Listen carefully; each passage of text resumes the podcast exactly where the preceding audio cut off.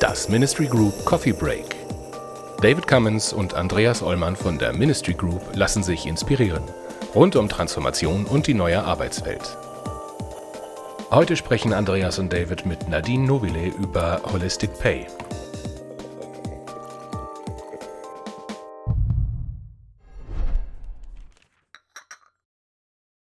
Hallo Nadine. Hallo David. Hallo Andi. Hi Nadine, sei gegrüßt. Schön, dass du mit uns heute einen Kaffee trinkst. Danke. Ja, ich freue mich total, euch wiederzusehen. Wir haben uns ja schon jetzt einige Wochen, Monate schon nicht mehr gesehen. Ich glaube, Februar war das letzte Mal. Ja, echt schön. Ja, du hast uns ein Thema mitgebracht heute. Du hast gesagt, du hast was, worüber wir uns schön unterhalten könnten beim Kaffee trinken. Ja, genau. Ähm, ist ein Thema, was mich jetzt schon längere Zeit beschäftigt. Ihr wisst ja, na, mit unserem Buch New Pay, das kam jetzt so ziemlich genau vor einem Jahr raus. Und in der Zeit seitdem ist so viel passiert und mhm. wir haben an einigen Stellen gemerkt, hm, wir brauchen dann noch mal so ein bisschen etwas, woran wir ja, woran wir auch mit Organisation konkreter arbeiten können, wie wir ihnen aufzeigen können, wie wir auf das Thema Entlohnung und Vergütung schauen. Das heißt, wir sprechen heute über New Pay 2.0? Ja, und ich habe hab jetzt natürlich auch einen ganz neuen Begriff mit dabei. Da habe ich schon für Irritationen gesorgt. Es braucht ja immer alles einen schönen Namen. Und wir haben gesagt, Mensch, um was geht es uns eigentlich? Es geht uns um einen ganzheitlichen Blick auf das Thema Entlohnung. Und deshalb schreiben wir jetzt noch drauf, Holistic Pay. Ist im Grunde für uns so eine Weiterentwicklung von dem Neuen hin, wo es vor allem um monetäre Entlohnung ging, hin zu einem ganzheitlichen Blick was bekommen wir eigentlich für unser Tätigsein in Organisationen zurück? Das schließt wahrscheinlich ein bisschen darauf an, was du letztens bei uns auch auf dem Ministry of Work-Life-Treffen erzählt hast. Vergütung ist mehr als Gehalt. Ja, genau. Und das ist so ein Aspekt, der mir jetzt in den letzten Wochen, gerade auch in der Arbeit mit Unternehmen, nochmal so bewusst geworden ist, dass es, wie wichtig und bedeutsam es ist, dass wir von Anfang an äh, den Blick darauf richten, ja, wie ist denn das große ganze Bild von dem Thema Entlohnung? Weil wenn wir anfangen, an einem Aspekt wie beispielsweise dem monetären Entlohnungssystem zu arbeiten, merken wir jetzt oft in den Organisationen, ja, da ist auch so, sind so ein paar Problemlagen da, ein paar Problemstellen. Wenn wir aber genauer nachbohren, nachfragen, stellen wir fest, das Problemfeld, was in der Organisation eigentlich da ist, liegt irgendwo ganz anders. Kleines Beispiel, äh, zuletzt kam, kam eine Unternehmung auf uns zu und die sagten, ja, ah, wir haben da so einen Aspekt, da geht es um Mitarbeiter zufrieden mit der Dienstwagenregelung und auch mit dem Thema Titel. Und dann sagt man so, okay, jetzt könnten wir natürlich eine neue Dienstwagenregelung mal anschauen und partizipativ erarbeiten. Die Frage, die sich mir aber stellt, ist, geht es da wirklich um die Dienstwagen? Geht es wirklich um die Titel? Oder sind diese Aspekte nicht einfach nur ein Artefakt, Artefakte für das berufliche Weiterkommen, für die berufliche Entwicklung innerhalb der Organisation? Also Titel und Auto äh, als ähm, Privileg, die mir zeigen, ich komme in der Organisation voran, ich entwickle mich weiter und damit auch eine Maßgröße, eine Messgröße für mich, um mich in der Organisation zu verorten und meinen Weiter, meine persönliche Weiterentwicklung. Und wenn es darum geht, um die persönliche Weiterentwicklung und die ablesen zu können, erkennen zu können, dann würden wir lieber genau an den Themen arbeiten und nicht an einem Artefakt wie einer Dienstwagenregelung oder eben auch den Titel. Kannst du für uns nochmal greifen, was für dich alles zu Holistic Pay denn dazugehört? Offensichtlich ist ja. es ja eben nicht nur Payment im Sinne von irgendwelche Geldströme, wo es ja auch Fixgehälter, variable Gehälter, was auch immer, Boni gibt, sondern wenn wir schon über Titel und ähnliches sprechen, hast du so, so eine Art Bild mhm. im Kopf, wie du das zeigen würdest oder aufteilen ja. würdest oder was für dich alles dazugehört? Das eine Feld ist für uns der monetäre, das monetäre Entlohnungssystem. Und das sollte für uns, also Gehalt und Lohn, und das sollte aus unserer Sicht fair sein, nachvollziehbar und natürlich auch kulturadäquat, also zu der Organisation passen. Das zweite Feld für uns sind, ist der Aspekt der Benefits. Also Wohltaten, der Obstkorb, der Tischkicker, das tolle Büro, aber eben auch die Privilegien, wie die angesprochenen, äh, beispielsweise Dienstwagenregelung. Und da würde ich sogar noch unterscheiden in explizite und implizite Privilegien, also die, die uns bewusst sind, die wir bewusst gestalten, aber eben auch die impliziten, weil ganz ehrlich, auch sowas wie ein E-Mail-Verteiler kann ein Privileg sein, da drauf zu sein oder auch nicht. Ne? Also da eine Bewusstheit zu haben und da glauben wir, damit sollten wir maßvoll, werteorientiert und gleichwürdig sollten die gestaltet sein. Gleichwürdig auch deswegen, weil wir ja auch nicht wissen, wie wir Organisationen in der Zukunft weiterentwickeln. Und wenn wir Privilegien abbauen müssen, dann hat das für die Menschen oft ähm, das Gefühl, dass sie innerhalb der Organisation, innerhalb ihres Rahmens degradiert werden, herabgestuft werden. Und das ist etwas, was sich immer sehr ungut anfühlt und das wollen wir auf jeden Fall vermeiden.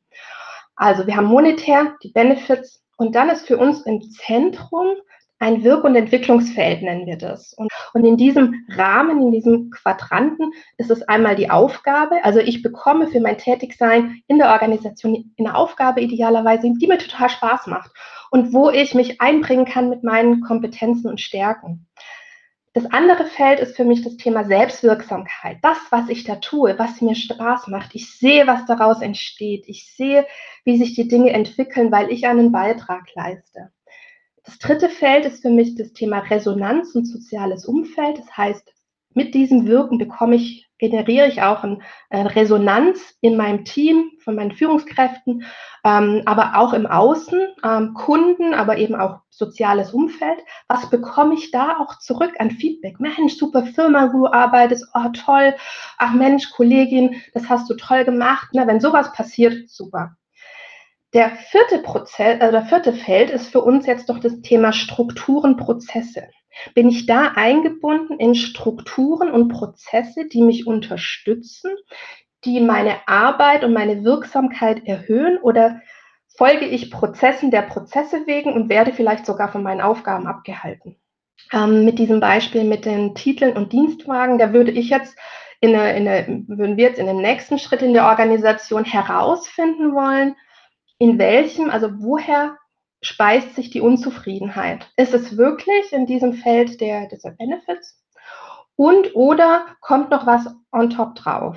Oder liegt wirklich auch die Problemlage ganz irgendwo anders, beispielsweise in sowas wie Resonanz für ähm, das, was man tut oder eben äh, im Bereich der Selbstwirksamkeit erkenne ich da vielleicht gar nicht, dass ich mich in irgendeiner Form hier weiterentwickle oder auch weiterentwickeln kann.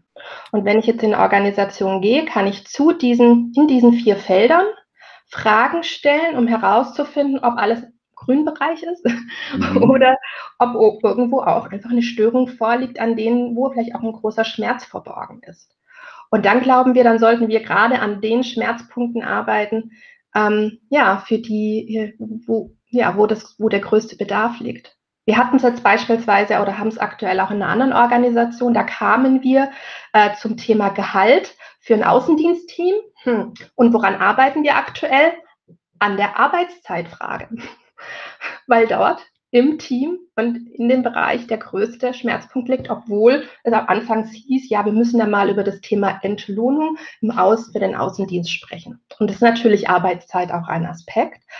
Aber da ist es jetzt der vordringliche Aspekt, den wir in den Blick nehmen. Herauszukriegen, was wirklich äh, Schmerzen bereitet, ist nicht das, was vielleicht offensichtlich ist immer. Man mhm. denkt ganz oft dann ganz schnell an äh, an diesen klassischen Dinge. Ähm, oder wenn, wenn es mir gerade nicht äh, gut geht äh, bei der Arbeit, kann es sein, dass ich dann denke, ich brauche Gehaltserhöhung, um meine Schmerzen zu lindern oder Schmerzensgeld für das, was ich hier durchmachen muss. Aber vielleicht kann ich auch an, an, an dem Problem, an dem Problem wirklich rangehen. Und, und wisst ihr, und da, und deswegen packt mich auch dieses Thema der Entlohnung immer mehr. Weil wenn wir anfangen, über Entlohnung zu sprechen und nicht nur an der Oberfläche bleiben, so, ach, bist du zufrieden mit deinem Gehalt? Ja, nein, ah, nein, dann okay, dann kriegst du jetzt fünf Euro mehr. Nein, wenn wir wirklich in die Tiefe gehen, da entsteht so ein spannender Raum an, ja, an Austausch, an Bilderabgleich, an Ergründung auch dessen, was mich wirklich auch zufrieden oder eben auch unzufrieden macht.